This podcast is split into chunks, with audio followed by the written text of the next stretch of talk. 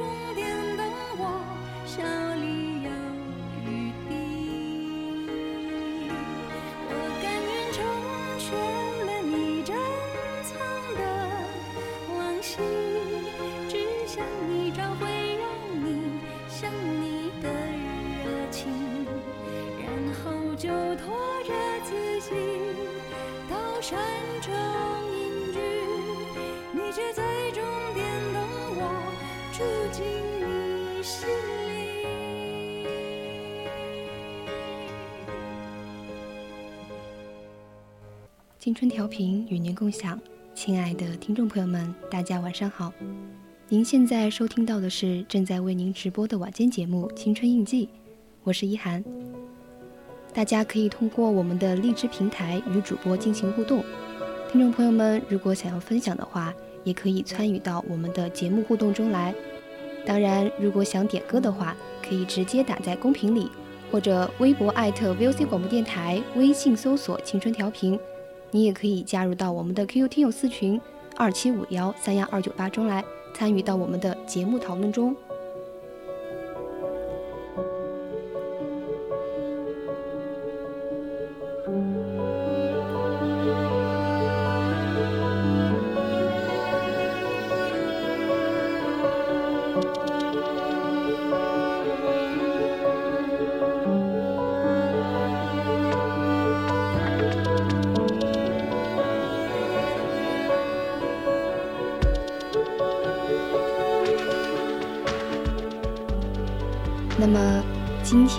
青春印记要给大家分享的是一个绘本，叫做《活了一百万次的猫》。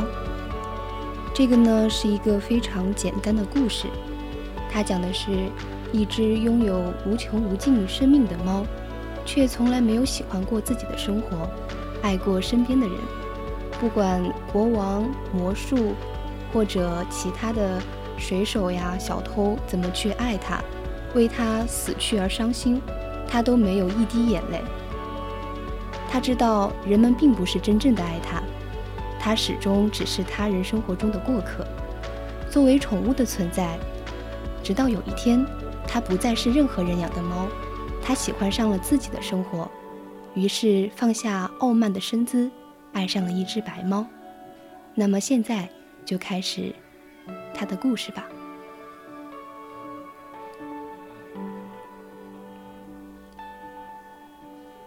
从前呢，有一只活了一百万次的猫，它死过一百万次，也活过一百万次。它是一只有老虎斑纹、很气派的猫。有一百万个人疼爱过这只猫，也有一百万个人在这只猫死的时候为它哭泣。但是，这只猫却从来没有掉过一滴眼泪。有一次。它是国王养的猫，它很讨厌国王。国王也很会打仗，一年到头都在打仗。他把猫放在一个特制的篮子里，带着它一起上战场。有一天，猫被飞来的乱箭射死了。国王在激烈的战场中抱着猫痛哭。国王无心打仗了，他回到城堡，把猫埋在城堡里的花园中。有一次，猫是水手养的猫，它很讨厌大海。水手带着猫游遍世界的大海和港口。有一天，猫从船上掉到水里，猫不会游泳，水手赶紧用网子把它捞起来。可是猫已经成了落汤猫，淹死了。水手把条这个猫抱在怀里，放声大哭。后来，他把猫埋在遥远的港都的公园里。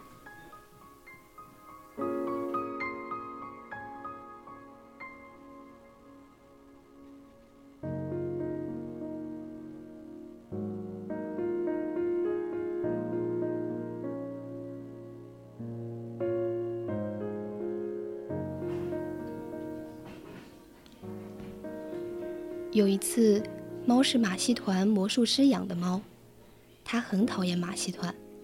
魔术师每天就把猫放进篮子里，然后拿锯子把箱子锯成了两半。当他把毫发无伤的猫从箱子里取出来的时候，观众都高兴地拍手叫好。有一天，魔术师一不小心，真的把猫给切成了两半。魔术师的两手。拎着半只猫，放声大哭，没有人拍手叫好了。魔术师把猫埋在马戏团小屋的后面。有一次，猫是小偷养的猫，它很讨厌小偷。小偷总是带着猫在黑暗的街道上，像猫一样轻手轻脚地走路。小偷只到养狗的人家去偷东西，趁着狗到猫。喵喵叫的时候，去敲开金库。有一天，猫被狗咬死了。小偷把猫和偷来的钻石，通通抱在怀里，在黑暗的街道上一边走一边放声大哭。回到家后，他把猫埋在小小的院子里。有一次，猫是孤独老婆婆养的猫。她最讨厌老婆婆了。老婆婆整天抱着猫，坐在小小的窗边往外看。猫整天躺在老婆婆的腿上，不是睡觉就是打盹儿。终于，猫年纪大了，死了。皱巴巴的老婆婆把皱巴巴的小猫抱在怀里，哭了一整天。老婆婆把猫。埋在院子里的一棵老树下。有一次，猫是小女孩养的猫，它最讨厌小女孩了。小女孩不是背着猫，就是紧紧地抱着猫睡觉，哭的时候就在猫背上擦眼泪。有一天，小女孩背着猫，不小心背带缠住了猫的脖子，把猫给勒死了。小女孩抱着软绵绵的猫，哭了一整天。最后，他把猫埋在庭院里的一棵树下。但是，猫对死一点也不在乎。有一次，猫不是任何人养的猫了，它是一只野猫。猫第一次成了自己的主人。猫最喜欢自己了。本来它就是一只有漂亮虎斑的猫，现在当然更成了一只非常气派的野猫。所有的猫小姐都想嫁给这只猫，有的送大鱼，有的送上等的鼠肉，有的给它珍贵的礼物，有的为它舔毛。猫只是说：“我可是死过一百万次的哟，谁也比不上我。”猫最喜欢的还是自己。只有一只美丽的白猫，看都不看这只猫一眼。猫走到白猫身边说：“我可是死过一百万次的哟。”白猫只是说：“是吗？”猫有点生气，因为它是那么的喜欢自己。第二天、第三天，猫都走到白猫那说。你连一次都没有画，你连一次都没有活完，对不对？白猫也还是是吗的应了一声。有一次，猫走到白猫身边，咕噜咕噜的空中翻了三个跟斗，说：“我曾经是马戏团的猫哦。”白猫仍然只是是吗的应了一声：“我可是活了一百万次的。”，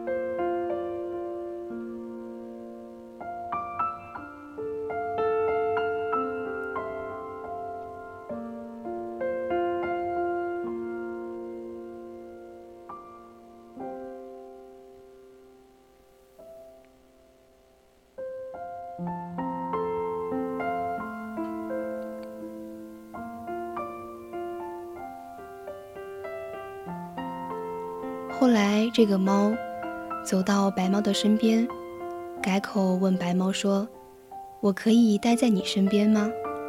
白猫说：“好吧。”猫从此就一直待在白猫的身边了。后来，白猫生下了许多可爱的小猫，猫再也不说“我可是活过一百万次”的话了。猫喜欢白猫和小猫们。已经胜过喜欢自己了。终于，小猫们长大了，一只只的离开了它们。这些孩子们也都变成非常气派的野猫了。猫非常满足地说：“是啊。”白猫从喉咙里发出轻柔的咕噜声。白猫越来越像老太婆了，而猫也变得更加温柔了。它也从喉咙里发出轻柔的咕噜声。它希望能和白猫永远永远的生活在一起。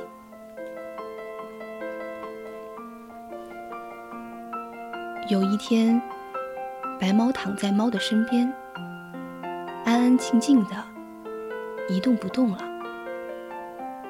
猫第一次哭了，从早上哭到晚上，又从晚上哭到早上，整整哭了一百万次。一天又一天的过去了。有一天中午，猫停止了哭泣，它躺在白猫的身边，安安静静的。一动不动了。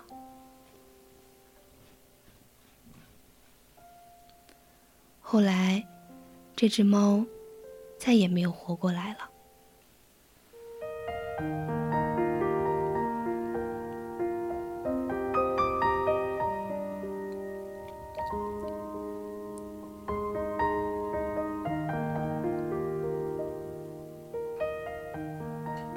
好啦。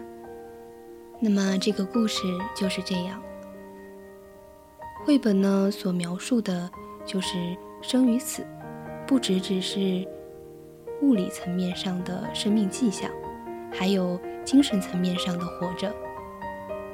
正如当代诗人臧克家在纪念鲁迅逝世十三周年时写过的一首抒情诗里面提到：有些人活着，他已经死了；有些人死了。它还活着，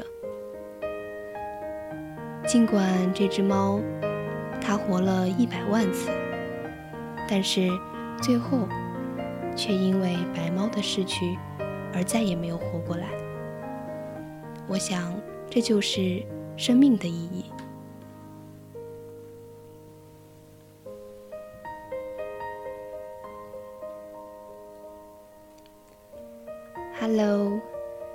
这个故事呢叫做《活了一百万次的猫》。这个是我这周看《朗读者》看到的，想要分享给大家。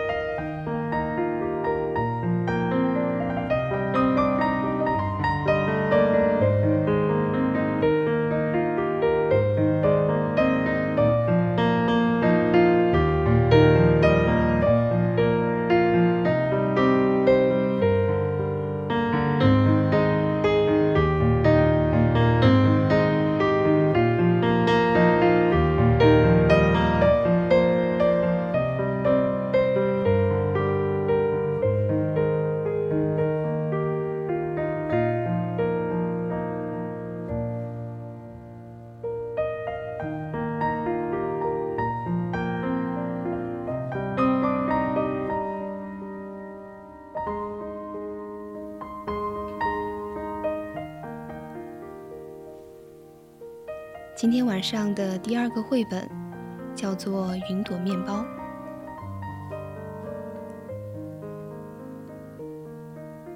清晨，我从睡梦中醒来，睁眼一看，窗外正在下雨。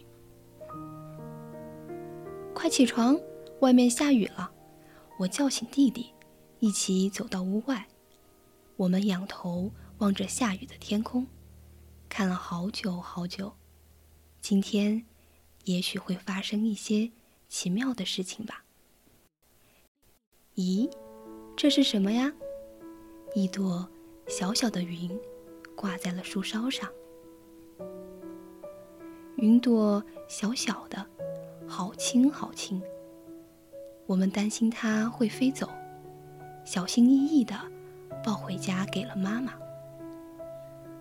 妈妈把云朵放进大碗，加上热牛奶和水，再加上酵母、盐和白糖，先轻轻地和一和，揉成大面团。再等四十五分钟就烤好了，就拿它当早餐吧。这时，爸爸来不及等面包烤好，就急忙忙地拿起公文包和雨伞。慌慌张张地奔向公司去了。不吃早饭会饿的，妈妈担心起爸爸来。四十五分钟过去了，厨房里飘着阵阵香气。妈妈轻轻打开烤箱，哦，香气腾腾的云朵面包飘忽忽飞了起来。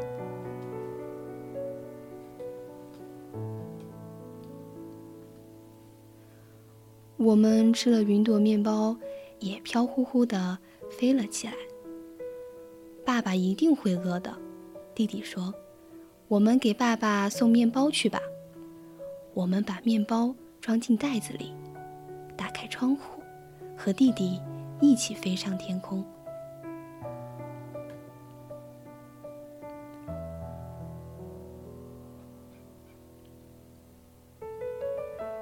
我们在密密麻麻、堵满了车的马路上找到了爸爸。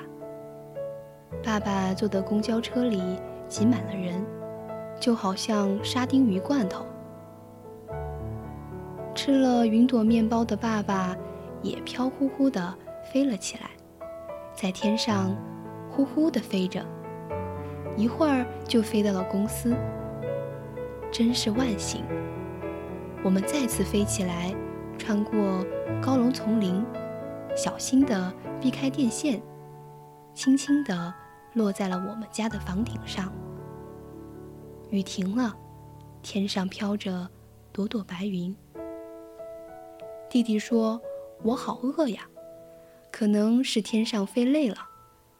我们再吃一个云朵面包。”弟弟和我又吃了一个面包。谢谢小云朵，云朵面包。真好吃。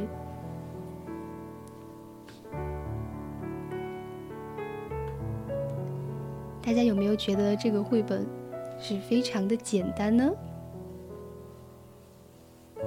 读给小朋友听的但是我觉得蕴含的道理还是挺多的。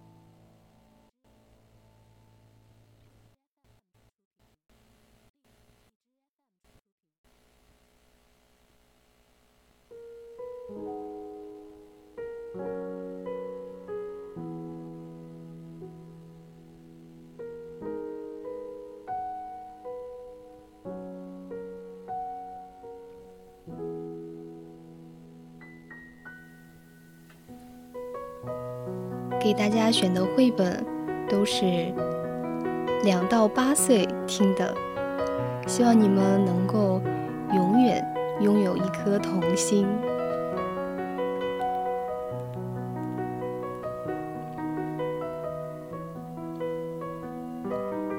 一二，你还在吗？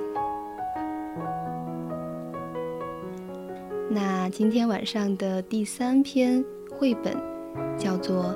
没有耳朵的兔子。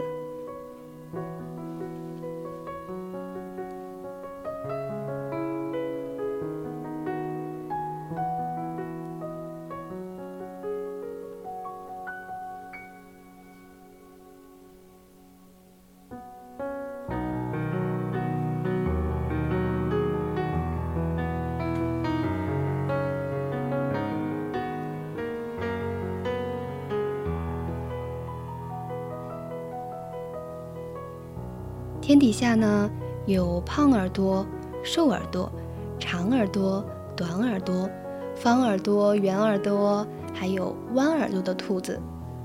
可是呢，还有一只没有耳朵的兔子。不过，任何一只兔子会做的事情，它都会。它会嗖的一下从这边跑到那边，再嗖的一下。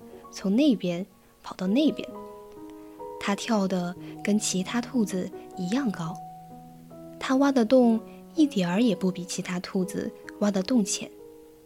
它还能在一眨眼的功夫吃光一座巨大的胡萝卜山，而且藏猫猫时，它总是第一名。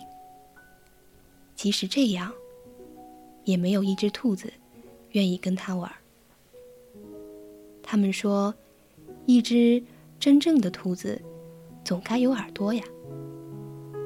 就连狐狸都没有兴趣追它。狐狸只只喜欢追有耳朵的兔子。没有耳朵的兔子总是孤孤单单的。有一天，没有耳朵的兔子捡到了一个蛋，它到处贴满寻物启事。捡到一个蛋，其他的兔子都笑他。瞧，没有耳朵的兔子会生蛋了。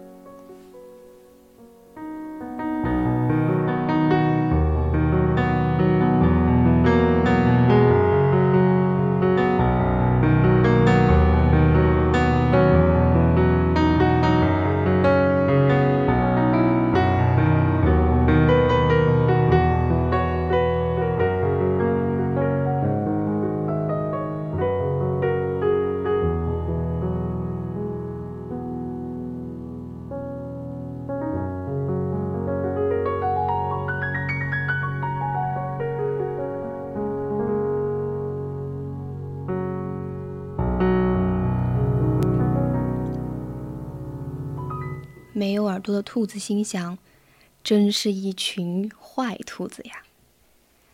他拖着沉重的脚步，慢慢的走回家。他一直等待着蛋的主人来认领，可是谁都没来。门铃倒是响过一次，可真不巧，那会儿没有耳朵的兔子正忙着呢。他把蛋送到失物招领处。但没有一个人对蛋感兴趣。坐在写字台后面的男人一脸坏笑着，对着耳朵兔子说：“呵，看样子你好像把自己的耳朵给弄丢了。如果有谁捡到，我们会立刻通知你。”没有耳朵的兔子心想：“真是坏家伙。”他只好带着蛋回家了。没有耳朵的兔子在网上查了查，他发现那些从蛋里孵化出来的动物，耳朵都非常小，看起来就跟没有耳朵似的。他想，太好了，这些从蛋里孵化出来的动物肯定不会笑话我。从那天开始，他就和蛋再也不分开了。他给蛋读自己最喜欢的书，教蛋游泳，带蛋看最时尚的艺术。晚上，他和蛋一起看吓人的电影，然后和蛋一起睡觉。没有耳朵的兔子非常非常疼爱蛋，他担心蛋会凉，就给蛋织了一顶小帽子。他为了让蛋呼吸到新鲜的空气。就带着蛋去爬山。蛋宝宝一天天长大，而且变得越来越重。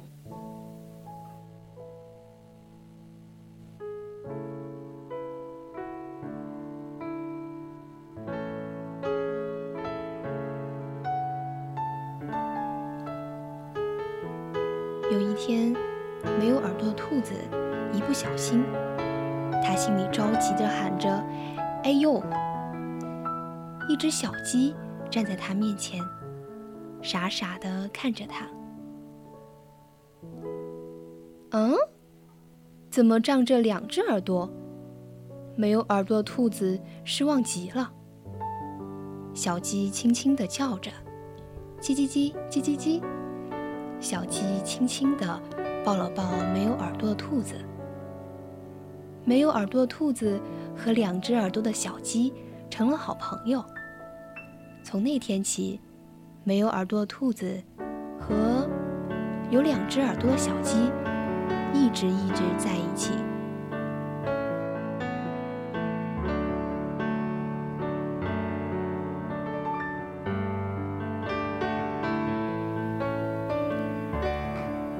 后来，没有耳朵的兔子觉得。有没有耳朵，一点儿也不重要了。只是藏猫猫的时候，耳朵就成了大麻烦了。故事就到这里结束啦。那么，善于总结的两到八岁的小朋友们，你们懂得了什么道理呢？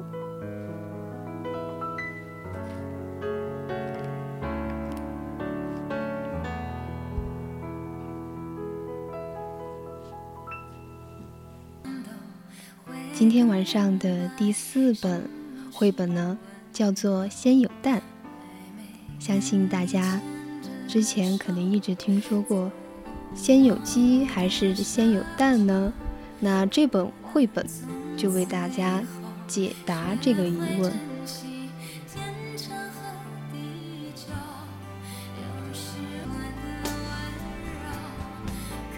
既然你们都不告诉我，你们觉得先有鸡还是先有蛋？那我就读这个绘本吧。是先有鸡还是先有蛋呢？答案就是先有鸡，不对，先有蛋，然后有鸡；先有蝌蚪，然后有青蛙；先有种子，然后有花。嗯，这是一本关于变化的绘本。就是从蛋变成鸡，从种子变成花，从毛毛虫变成蝴蝶。那么有创造力的小朋友们，你们就可以画出来。这个绘本我就讲完了，总结就是：先有蛋，后有鸡。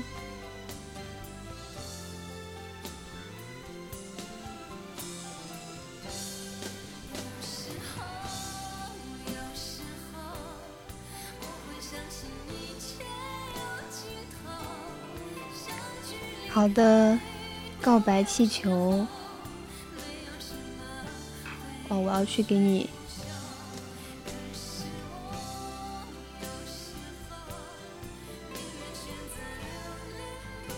今天的青春印记是非常特殊的一期，因为有一个特殊的听友来到了我的直播间，那就是一二，他是一个非常帅气的小哥哥，帅气、坚强、勇敢、聪明，各种词都可以，就反正那种特别好的都可以形容他，可以称之为。非常完美的一个人。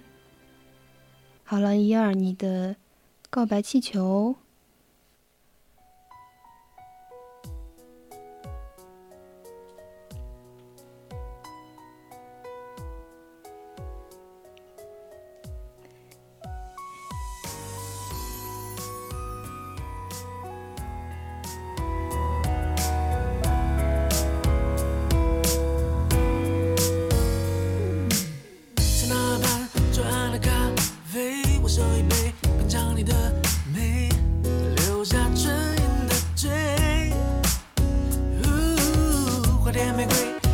说谁告白气球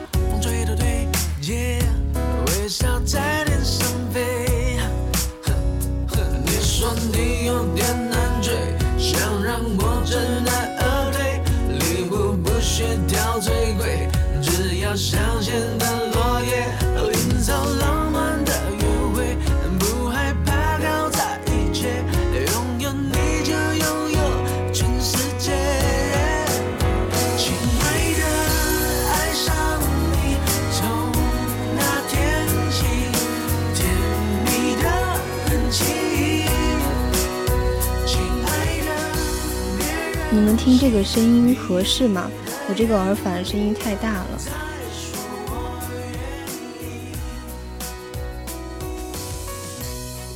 这个 ZBY 同学，你叫我姐姐吗？挺好的。江南，拜拜，早点睡。我不是学播音专业的。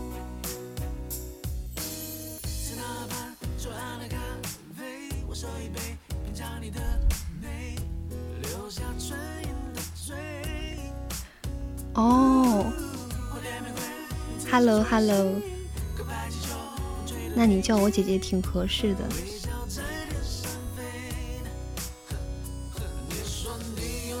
要加油哦！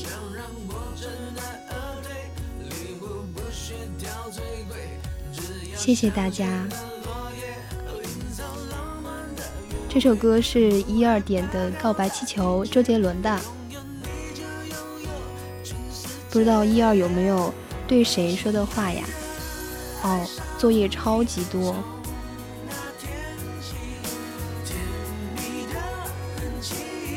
拜拜啦，江南。哦，我们老师也叫江南，特别好听的名字。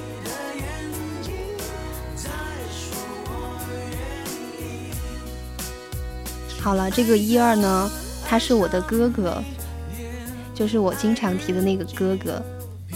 他居然在直播间说叫我姐姐，好过分哦！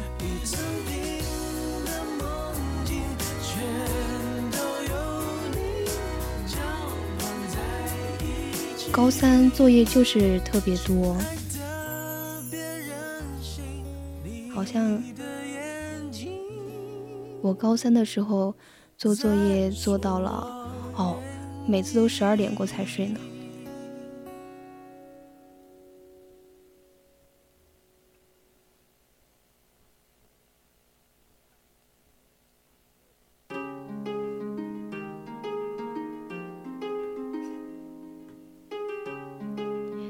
不得什么，就是初中和高中睡觉睡得太少了，所以大学得慢慢补过来。我高中的时候，嗯，因为数学特别差嘛，然后呢，我的这个亲爱的哥哥呢，他就给我补作业，给我补数学，每天就是有什么问题，就是高三不是有很多考试嘛？我数学考得很差的时候，我哥哥就会把我叫出去，在那个阳台上给我讲题。他说：“你这个题应该怎么怎么做？”特别温柔。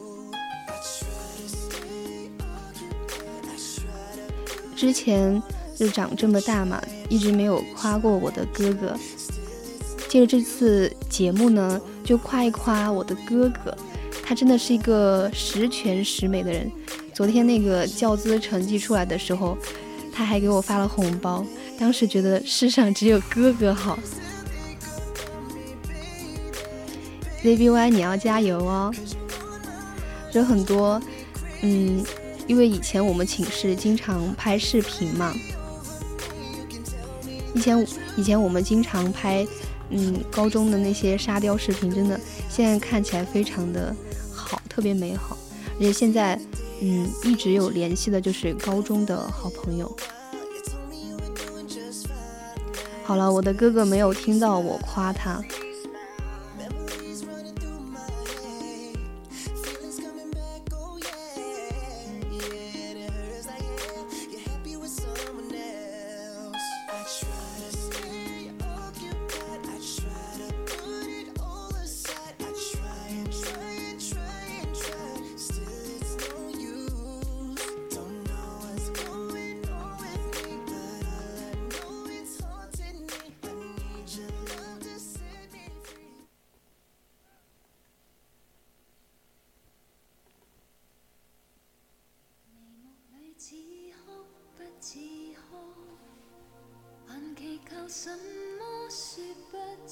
好呀，我夸你。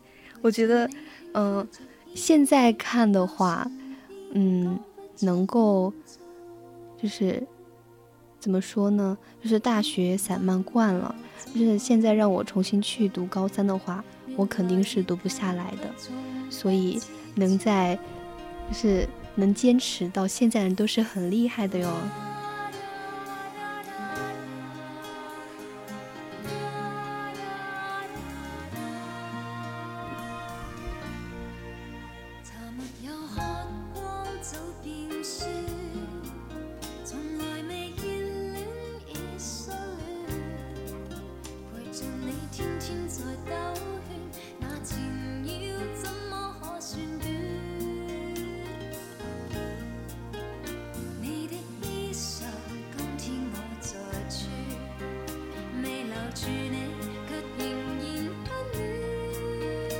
谢我亲爱的哥哥夸我。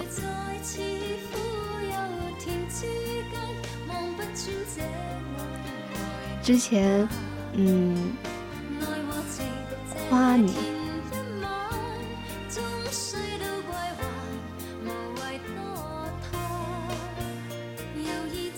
既然这样，ZBY 你是，嗯，我叫你小 Z 吧，你是高三的吗？嗯。那我就给你唱一首歌吧，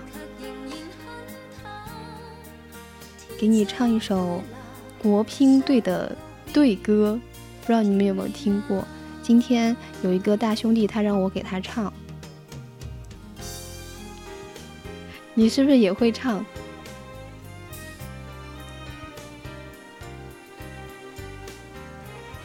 夸你，我夸你挺白的。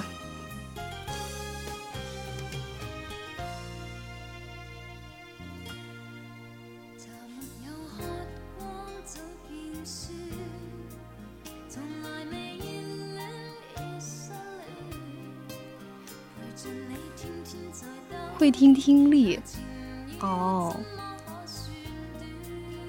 我高中也很少听歌，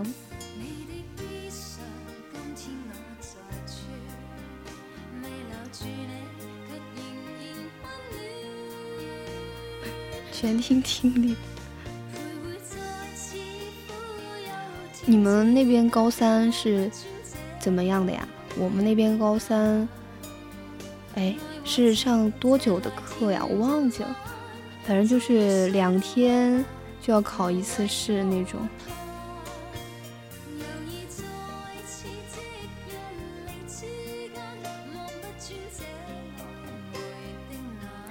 我亲爱的哥哥，我们那边是上多久回去一次啊？一个月回去一次吗？高三的时候。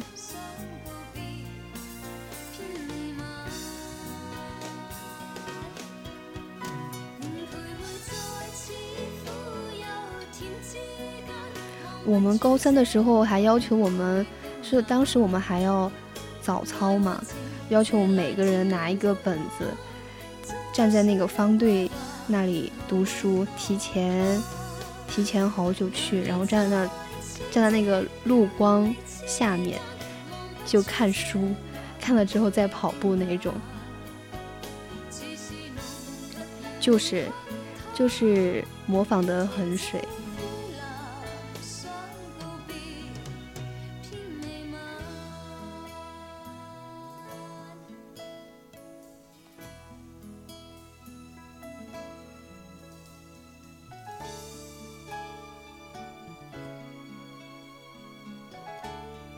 我今天晚上挺想看一下，我亲爱的哥哥他会坚持多久呢？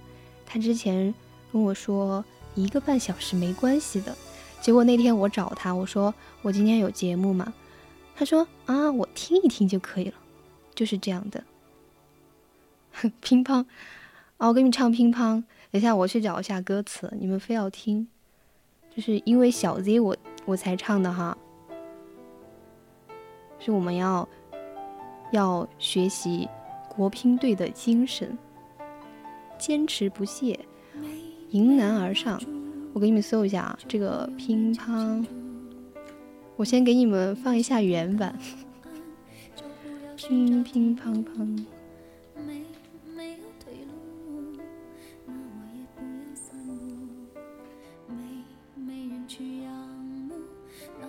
继续忙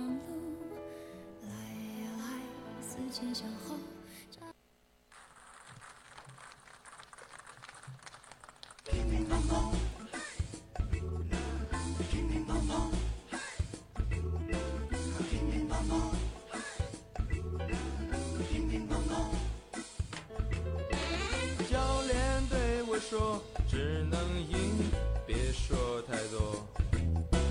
妈妈对我说要尽力，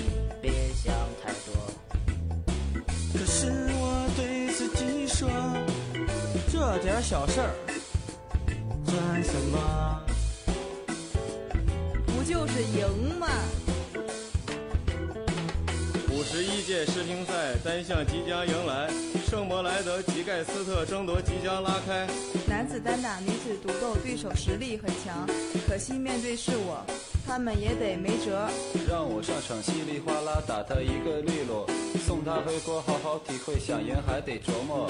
为了国家争光，为了成绩辉煌，干干快快赢了这场比赛。世界排名第二德国选手是波尔，还有日本新锐就是水谷隼。白俄罗斯的老将萨姆索诺夫，韩国一代小球手，他叫朱世赫。新加坡的冯天薇，日本的福原爱，西班牙的沈燕飞，韩国金景娥。小贼，你就要记住那句话，就是，嗯，什么？教练对我说：“只想赢，别想太多。”你就别想太多，你就好好的读书就可以了。怎么唱的呀？哎，我我好像把。等一下啊，今天肯定是要给你们唱一两首的。等一下，我先酝酿一下。我调在前面去啊。乒乒乓乓，乒乒乓乓，乒乒乓乓。我只会唱一句，我觉得当时挺洗脑的。练对我说：“只能赢，别说太多。”爸妈对我说：“要尽力，别想太多。”好了，唱完了。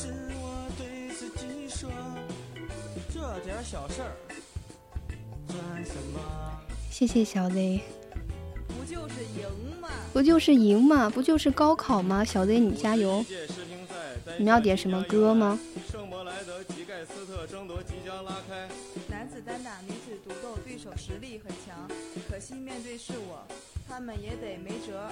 让我上场稀里哗啦打他一个利落，送他回国好好体会，想赢还得琢磨。为了国家争光，为了成绩辉煌。你们不点歌的话，快快赢了这场比赛。今天不唱歌，但是给你们可以给你们听。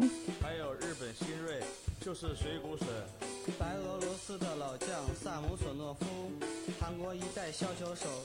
这个一听就是马龙的声音。周深的吗？好的。这些高手聚集一堂，让人眼前一亮。不过乒乒乓乓，还要看咱中国。教练对我说，只能说太多。我推荐你们去看那个国乒队的视频，真的很搞笑。稍等哦，我去找找周深的。不就是赢吗？不就是赢吗？哎，我怎么哦找到了？我是胡言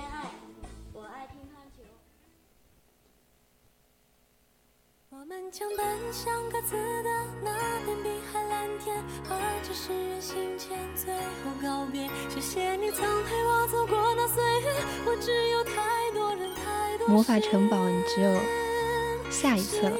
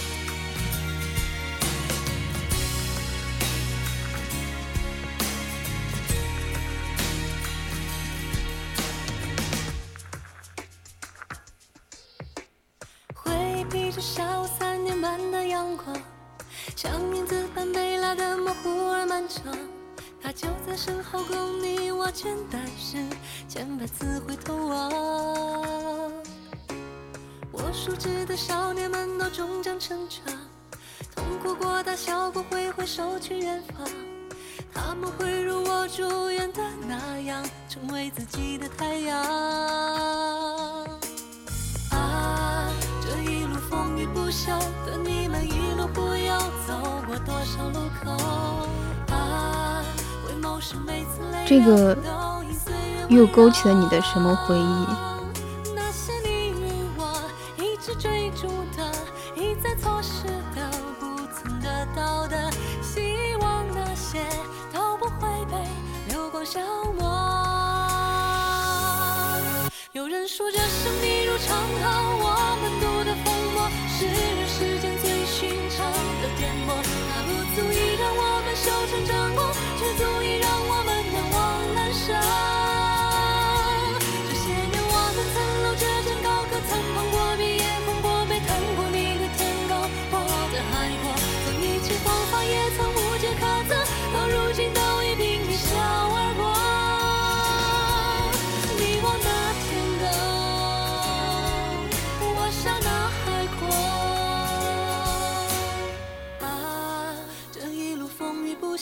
等你们一路护佑，走过多少路口啊？回眸时每次泪流，都因岁月温柔。那些你与我一直追逐的，一再错失的，不曾得到的，希望那些都不会被流光消磨。这些年我们曾搂着肩高歌，曾碰过壁，也也曾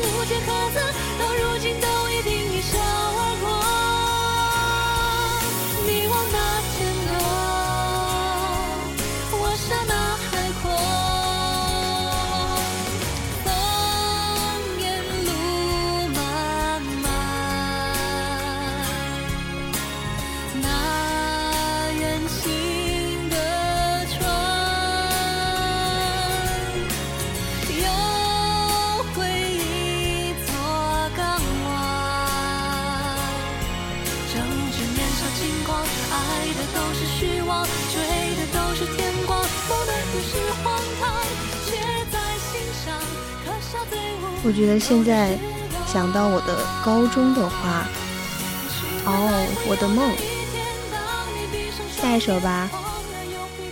我觉得想到我的高中，好像感觉还挺好玩的。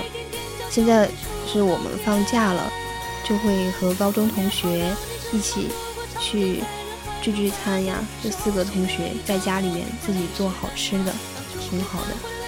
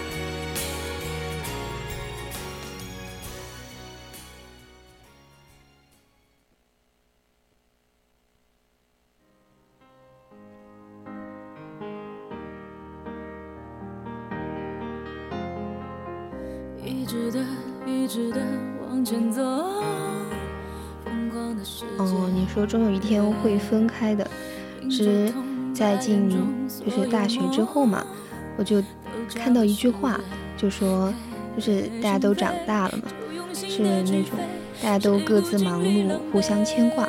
我觉得这种状态是最好的，大家都变得越来越优秀，但是呢，我们的心永远在一起，这是最重要的。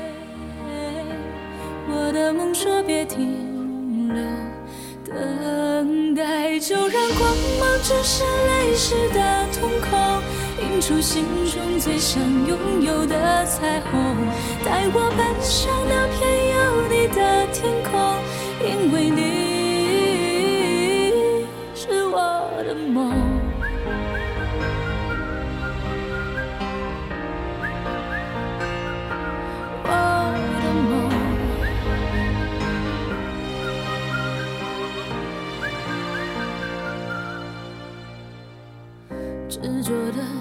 敢的，不回头，穿过了黑夜，踏过了边界，路过雨，路过风，往前冲，总会有一天站在你身边，泪就让它往下坠，捡起伤口的美。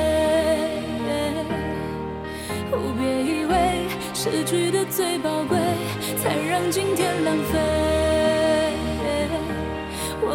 说别停留，等待就让光芒折射泪湿的瞳孔，映出心中最想拥有的彩虹。带我奔向那片有你的天空，因为你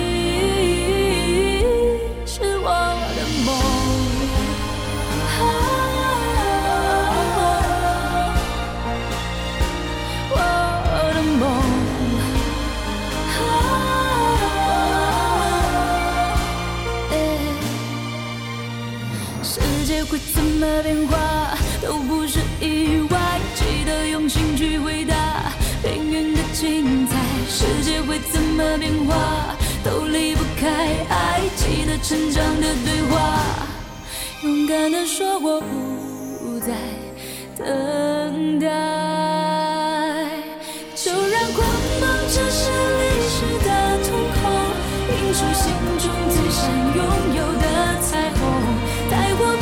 像那片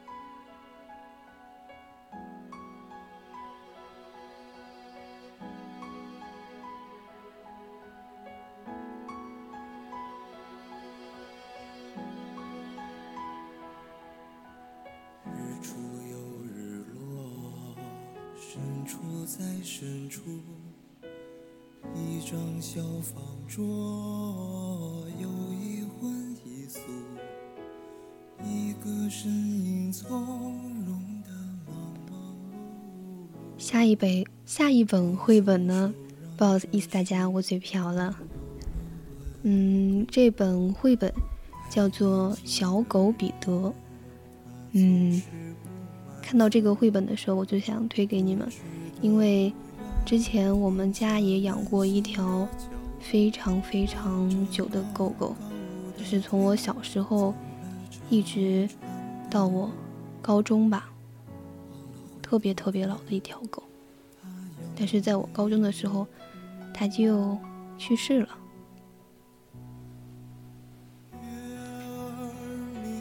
谢谢你们。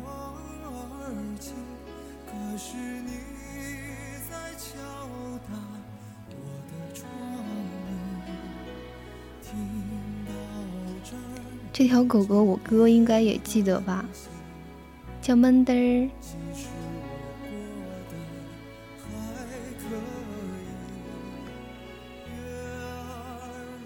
嗯，当时就是因为感情挺深的嘛，因为小时候在乡下的时候，嗯，心情不好的时候就喜欢找它玩。好了，洋洋回来了，可以啊。就那条狗真的很多很多年了，然后就是它要去世的那段时间吧，是心里会有一点点的预兆，就说可能它会离开我了，但是没有想到是那么快，而且它走的时候嘛，没有人告诉我，都是一个星期之后他们才告诉我的。反正当时知道了，心里还是特别特别的舍不得。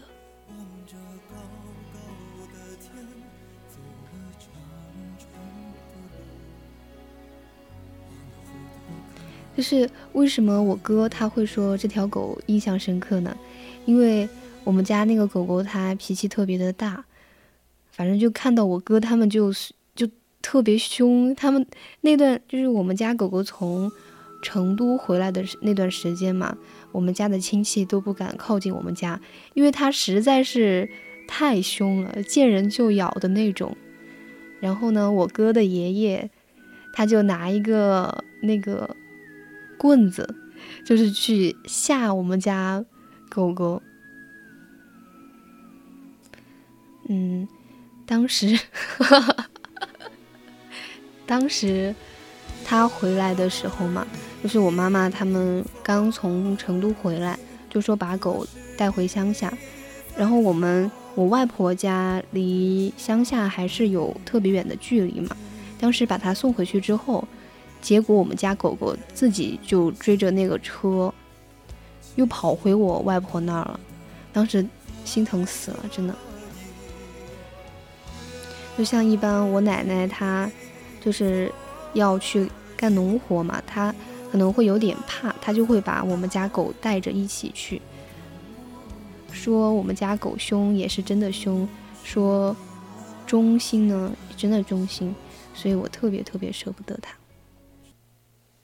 后来，嗯，很久很久之后，我的妈妈她又买了一条萨摩耶，就特别白的那种狗。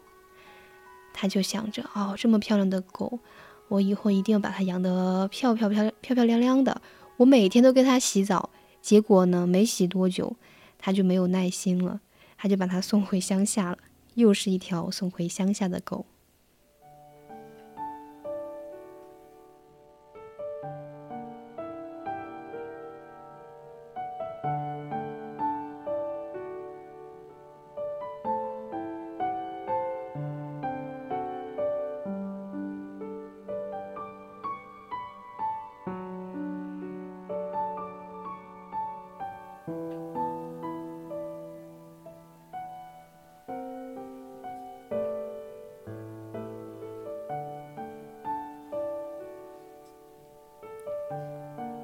我家有一只小狗，叫彼得。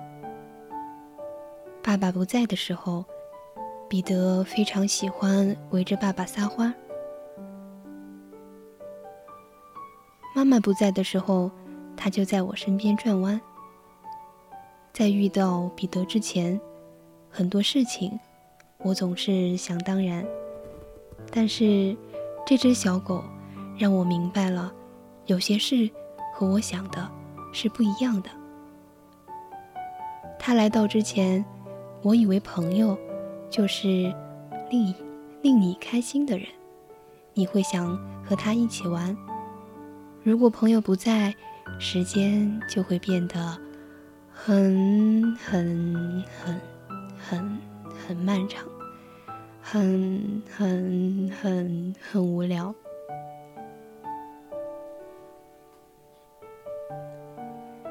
但小彼得，我喜欢这样叫他。教会了什么是真正的朋友。他虽然不会说话，但其实能表达很多想法。我最需要的时候，他一直在我身边。我难过的时候，他陪着我难过。他看我的眼神，也表达着悲伤。我生病的时候，没法出家门，他就一直陪着我。寸步不离，连爸爸那儿也不去了。现在，小彼得是我最好的朋友，我觉得我也是他最好的朋友。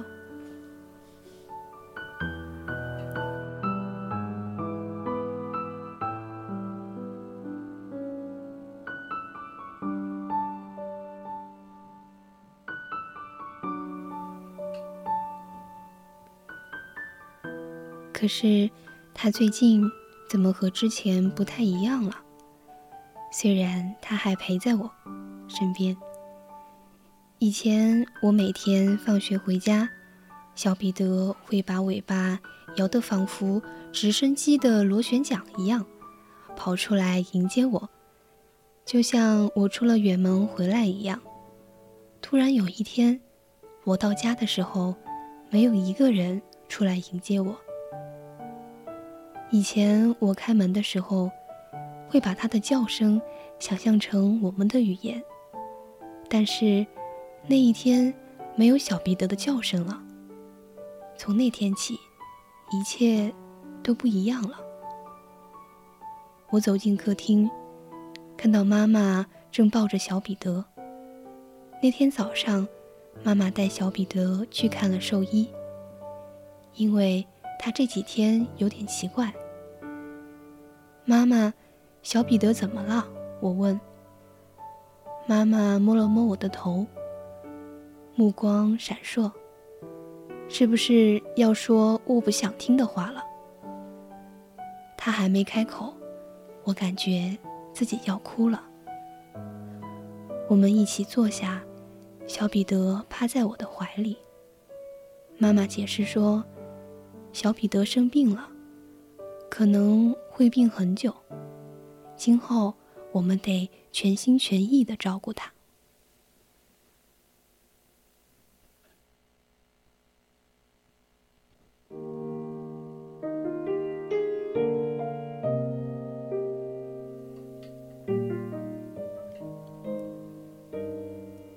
我变得很生气，很生气。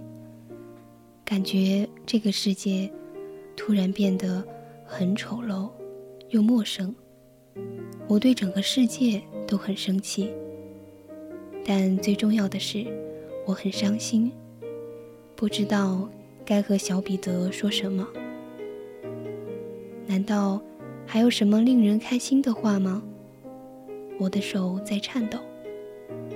哪个夜晚是我人生最黑暗的时刻？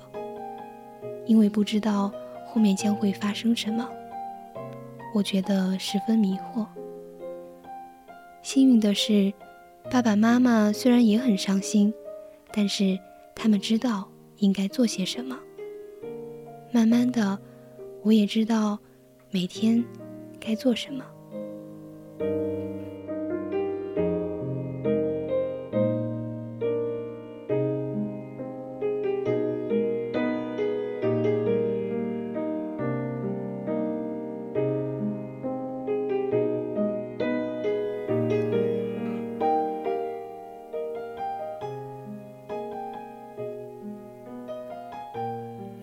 德，就像彼得照顾我一样。过了几个月，有几天小彼得好了一些，我们就一起玩。他带我出去散步，告诉我他很开心。其他日子，尤其是在治疗的时候，他看上去有点呆滞，几乎没有吃东西，在床上也不动。妈妈告诉我，接受治疗就像一场战斗。我们都希望好人获胜，但是有时候坏人更强大、更坏，他们会赢。当好人获胜的时候，我们非常高兴。我把一切都告诉小彼得，让他振作起来。彼得就像一个小孩一样，我也想像小彼得一样。小彼得能够听明白我们之间的话。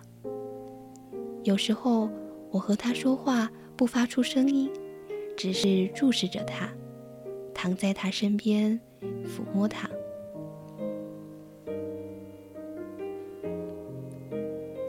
我和小彼得说的最重要的话就是：“我会永远在你身边。”对于他来说。只要注视着他，他就能明白你的感受。我知道，他明白。好啦，这个故事呢就是这样，非常温暖的一个故事。洋洋，你要求什么？他今天。告诉我，他要换一个马甲，让我不要认出他。你是忙的，忙着就是已经来不及换马甲了吗？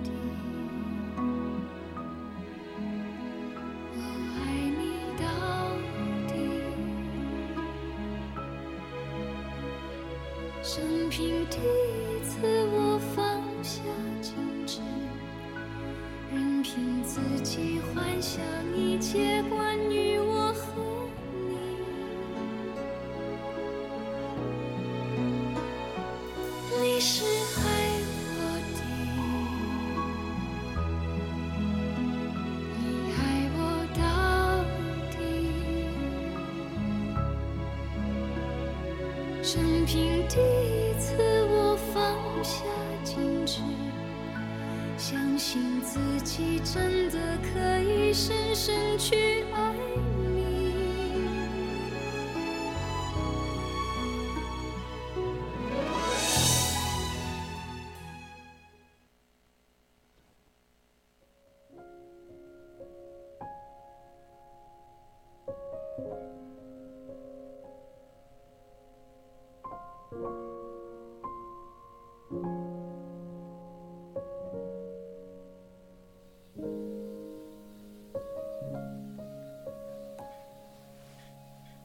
今天晚上最后一个故事，叫做《卷卷的烦恼》。嗯，这个插图真的太好看了，就是讲的是一个女孩子，她呢头发卷卷的，有一个卷发小女孩，她并不喜欢自己那一头又卷又蓬的卷发，她觉得老天爷很不公平，为什么别人能够拥有那么顺滑的直发，而自己？连梳头都需要好几个小时。他尝试了很多方法，试图让自己的头发变直，但都以失败告终。然后呢，这个卷发小姑娘就说：“我不想要一头蓬蓬的、卷卷的头发，我的头发乱七八糟，傻里傻气。”真是不公平！瞧，我这满头的小卷毛，这些小波浪、小漩涡，它们像弹簧，看起来傻乎乎的。哦，这数不清的小卷卷，它们总是疙疙瘩瘩、细细柔柔、弯弯曲曲。瞧，这些词语多么的小孩呀！我想要直直的长发。我想让我的头发柔亮顺滑，我想让我的头发能够随风起舞。于是，我用一把大发刷，一整晚都在梳头发。我梳啊梳，梳啊梳，使出浑身解数。第二天早上，我精疲力尽，梳头的那只手酸得抬不起来。可是，还是有满头的小卷卷，甚至比以前更乱了。我把所有的好朋友都叫来，帮忙拉直我的头发。可是，算了吧，这样拉也没有用，还是我自己来吧。我试着用很厚的书来压平这些小卷卷，可是这个方法也不灵。我还是自来卷的发型。气球，多妙的主意！气球可以拉直我的头发。哎，怎么回事儿？哦，原来我被气球给吊起来了。后来呢，我找来粘性最强的胶带，这样也许能把每根卷发都拉直。可是都没有用。后来的后来，我用水把头发打湿。嘿，万岁！我的头发变直了，再也没有弯里弯曲的小卷卷。我觉得我自己美极了。可是，等到头发变干，我又听到了它们咻咻咻一根根卷起来的声音，无计可施。于是，我倒立在大树上祈祷。别再让我有卷卷的烦恼了。接着，有个小女孩跺着脚走了过来，一屁股坐在了大树上。她的出现让我眼前一亮。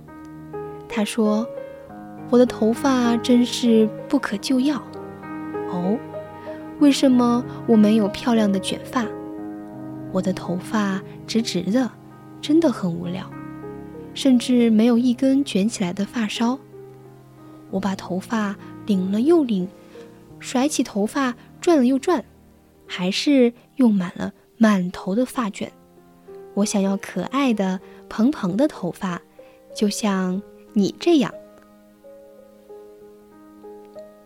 我和他相视大笑，瞧我俩做过的那些傻事：梳头发、粘头发，还有……原地转圈圈。突然间，我觉得卷发并没有那么糟糕。实际上，我觉得很开心。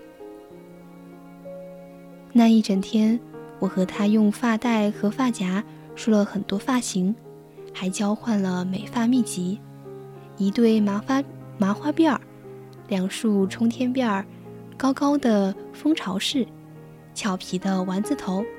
我们在一起设计头发，快乐无比。打个卷儿，拧个小花辫儿，不管是什么造型，我们都爱自己的头发。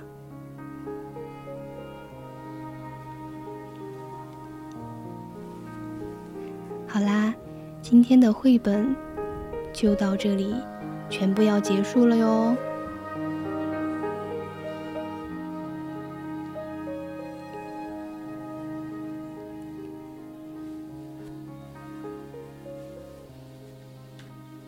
不知道今天的绘本有没有把你们读睡着呢？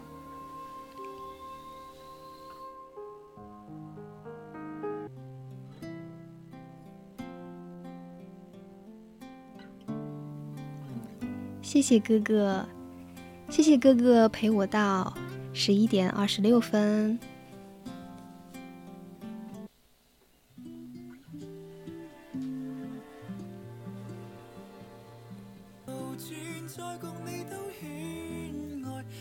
将琐碎亦放心底，漫游天际好啦，现在已经是北京时间的二十三点二十八分，今天的节目就到这里全部结束啦。我是一涵，我们下期再见。